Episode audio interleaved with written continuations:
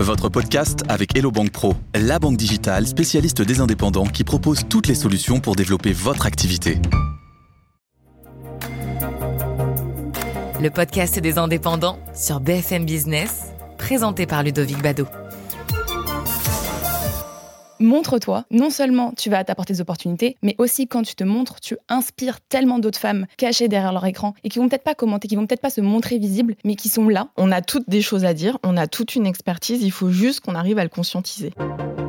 Pourquoi tant de femmes se limitent malgré leur potentiel et comment y remédier? Pour répondre à ces questions et pour inspirer les femmes concernées, j'ai le plaisir d'accueillir quatre invités et eux. Quatre invités qui ne sont pas là pour briller, mais pour vous faire briller. Quatre invités qui vont vous donner envie de vous montrer, de vous imposer. Mais avant d'aller plus loin, gardez à l'esprit de ne pas vous comparer à ces quatre invités. L'un des freins pour oser, pour se lancer, pour s'imposer, c'est de se comparer à des personnes qui ne sont pas au même niveau à l'instant T. Nous y reviendrons. Première invitée, Caroline Mignot, 32 ans, entrepreneur dans la tech aux plus de 200 000 abonnés. Caroline est du genre fonceuse. J'ai fait mes armes aux États-Unis. Je suis rentrée en France avec euh, perte et fracas pendant le Covid. Et un peu par hasard, par praticité à l'époque, je suis devenue entrepreneur. Parce que avant, tu n'étais pas avant le Covid, tu n'avais jamais touché à l'entrepreneuriat. Toujours été salarié. Moi, mon rêve, c'était de bosser dans des grands groupes, dans une belle tour ici comme à BFM. Et au final, la vie en a décidé autrement, mais je suis pas malheureuse. C'est marrant parce que comme quoi, euh, l'entrepreneuriat, c'est quelque chose qui peut nous tomber un peu sur le coin du nez à n'importe quel moment, quoi. Exactement. Moi, j'ai fait des sciences sociales mes parents sont fonctionnaires tous les deux. Je savais même pas qu'on pouvait être entrepreneur. Quand je suis rentrée des États-Unis, en fait, j'avais vraiment envie de lancer un concept. J'ai tout fait pour postuler dans des boîtes qui portaient ce concept, sauf que personne m'a pris. Donc, au bout d'un moment, je me suis dit, bah, je vais le faire. J'ai failli lancer plein de business dans plein de pays différents.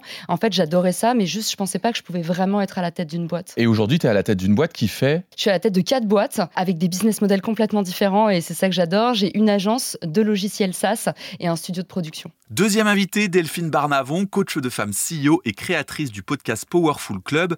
Il y a deux ans, Delphine a quitté un confortable CDI pour se lancer dans le bain de l'entrepreneuriat au service des femmes. Coach de femmes CEO, et j'aime bien utiliser ce terme CEO parce qu'on l'attribue plus souvent à des hommes qu'à des femmes, donc ça me plaît beaucoup de l'affirmer euh, haut et fort. Ça m'a étonné quand j'ai découvert que tu faisais de l'accompagnement euh, spécifiquement pour les femmes. Est-ce que ça voudrait dire que les femmes ont un, un autre mode de fonctionnement que les hommes? Je sais pas si c'est un autre mode de fonctionnement, mais en tout cas, il y a quand même une notion de safe place. Le problème, c'est que jusqu'à présent, euh, c'est les hommes qui prennent la place dans la sphère économique et dans la sphère business et c'est eux qu'on entend. Et le problème, c'est que quand tu es une femme, tu peux vite avoir cette sensation de ne pas être à ta place, premièrement, quand tu poses des questions, et du coup d'avoir peur, les hommes, sur certains sujets, aiment assez rapidement nous rembarrer. Et donc du coup, c'était vraiment l'idée de me dire, il y a une safe place où on peut venir poser ces questions. Troisième invité, Solène Boquillon, le Goazio. 44 ans, ex-DRH de grands groupes et investisseuse, Solène est à la tête d'une application Soft Kids pour développer les soft skills dès l'enfance. L'un des objectifs est qu'en grandissant, les filles écoutent davantage leurs ambitions, leurs aspirations, bref,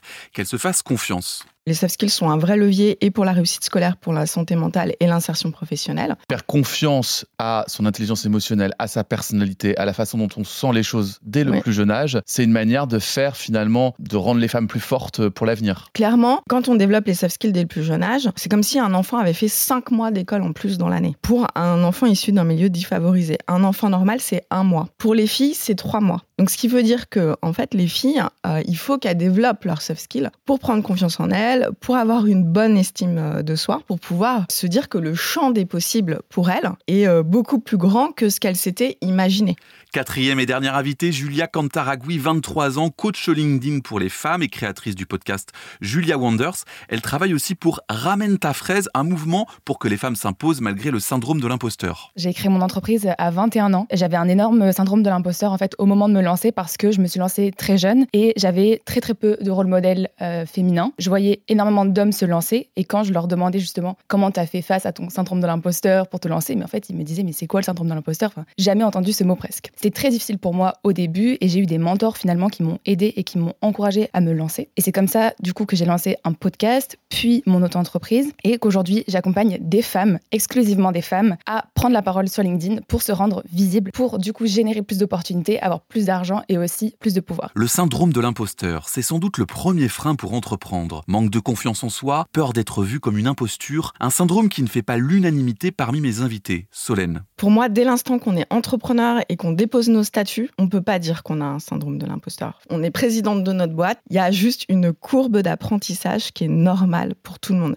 Et je pense que même les hommes, ils ont euh, ce problème euh, parce que euh, quand on monte une boîte, on est partout, on a trop de sujets. Il faut arrêter de, de parler de syndrome de l'imposteur, mais plutôt de parler de courbe d'apprentissage. Et en fonction des sujets qu'on va avoir à, à traiter, on aura plus ou moins confiance en nous, mais on apprend tout le temps, tout au long de sa vie. Oui, parce que le syndrome de l'imposteur, tel que c'est utilisé aujourd'hui, c'est presque une excuse à Bah des voilà. moments pour ne pas avancer. Et moi, c'est ça qui m'énerve un peu parce qu'on va dire Ah ouais, non, mais elles y arrivent pas parce qu'elles ont le syndrome de l'imposteur. hein.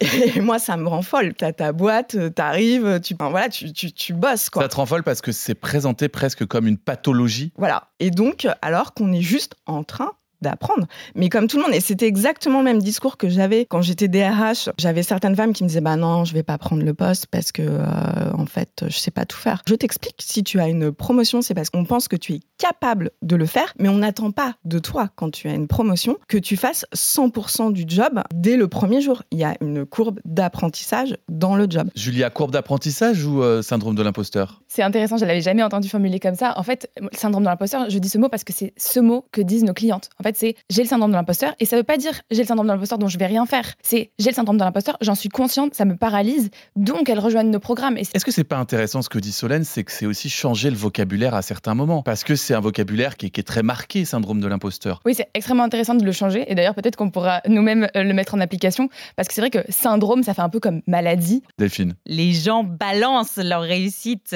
et, euh, et on voit que ça toute la journée.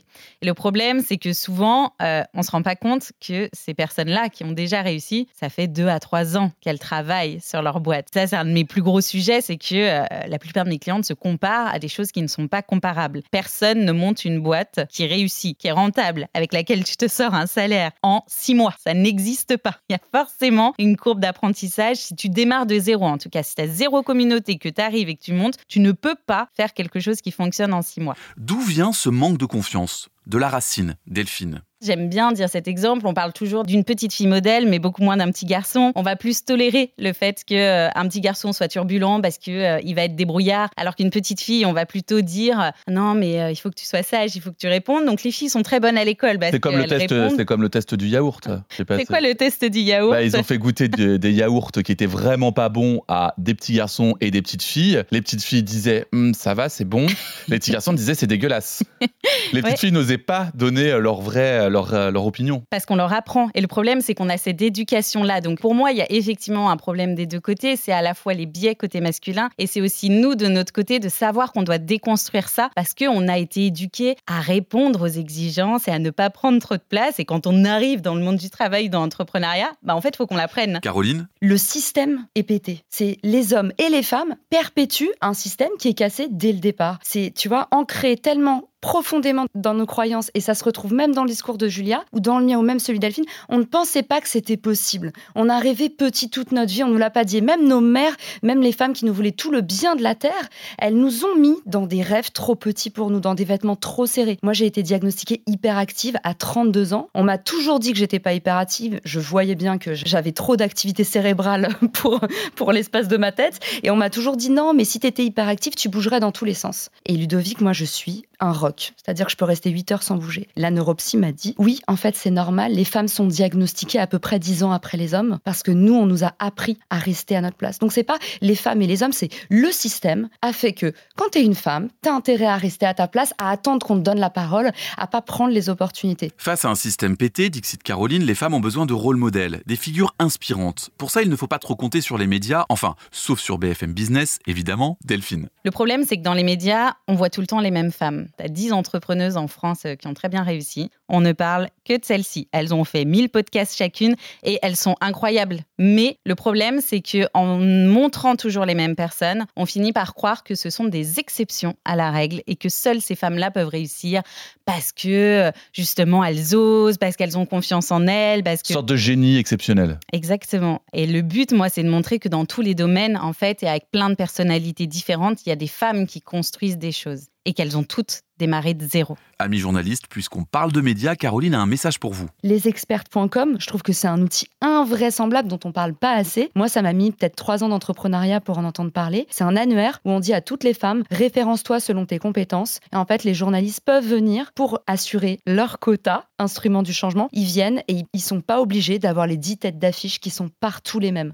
Autre moyen d'agir, la solidarité entre femmes. Mais existe-t-elle vraiment? J'ai fait beaucoup de grands groupes et dans le luxe, alors tu as quand même des femmes qui arrivent à haut poste, mais toujours des femmes euh, très young, qui s'imposent, qui avaient besoin presque d'écraser les autres, qui cachaient finalement leur empathie et leur faiblesse pour pouvoir se faire une place au CODIR et pour pouvoir faire valider leurs idées et faire grandir leurs équipes. Et moi, je suis pas du tout comme ça. Et donc je me disais, mais euh, est-ce que moi je vais réussir? Parce que j'ai beaucoup d'ambition, mais par contre, euh, j'ai pas du tout envie d'être dans cette démarche, d'être young et d'écraser. Ce dont parle Delphine, ce sont les Queen Bee, ces femmes qui se sont faites en sacrifiant tout le reste et pour qui la solidarité entre femmes n'est même pas un sujet. Solène. Je suis la plus vieille ici. Il y a eu quand même toute une génération de ce qu'on appelait les Queen Bee, les reines mères euh, des, euh, des abeilles, hein, qui en fait étaient en mode j'en ai chié pour y arriver, j'ai pas vu mes enfants, ou alors j'ai pas décidé de pas en avoir, j'ai jamais eu d'équilibre vie pro, vie perso, etc. Donc celles qui arrivent derrière, elles vont en chier autant que moi. Et ça, c'est en train vraiment de se gommer. Moi, je pense que je suis entre les deux générations, mais c'est vrai que je vois que toutes les femmes qui ont 10 ans de plus de moi euh, que moi, 20 ans de Il y a une plus espèce moi, de solidarité intelligente qui s'est mise en Ouais, place et et, c'est plus la même approche. Voilà, et ça a beaucoup, beaucoup, beaucoup changé. Et donc là, moi, je trouve qu'il y a une solidarité qui se met en place, qui n'était pas ce que j'ai vu moi quand j'étais trentenaire.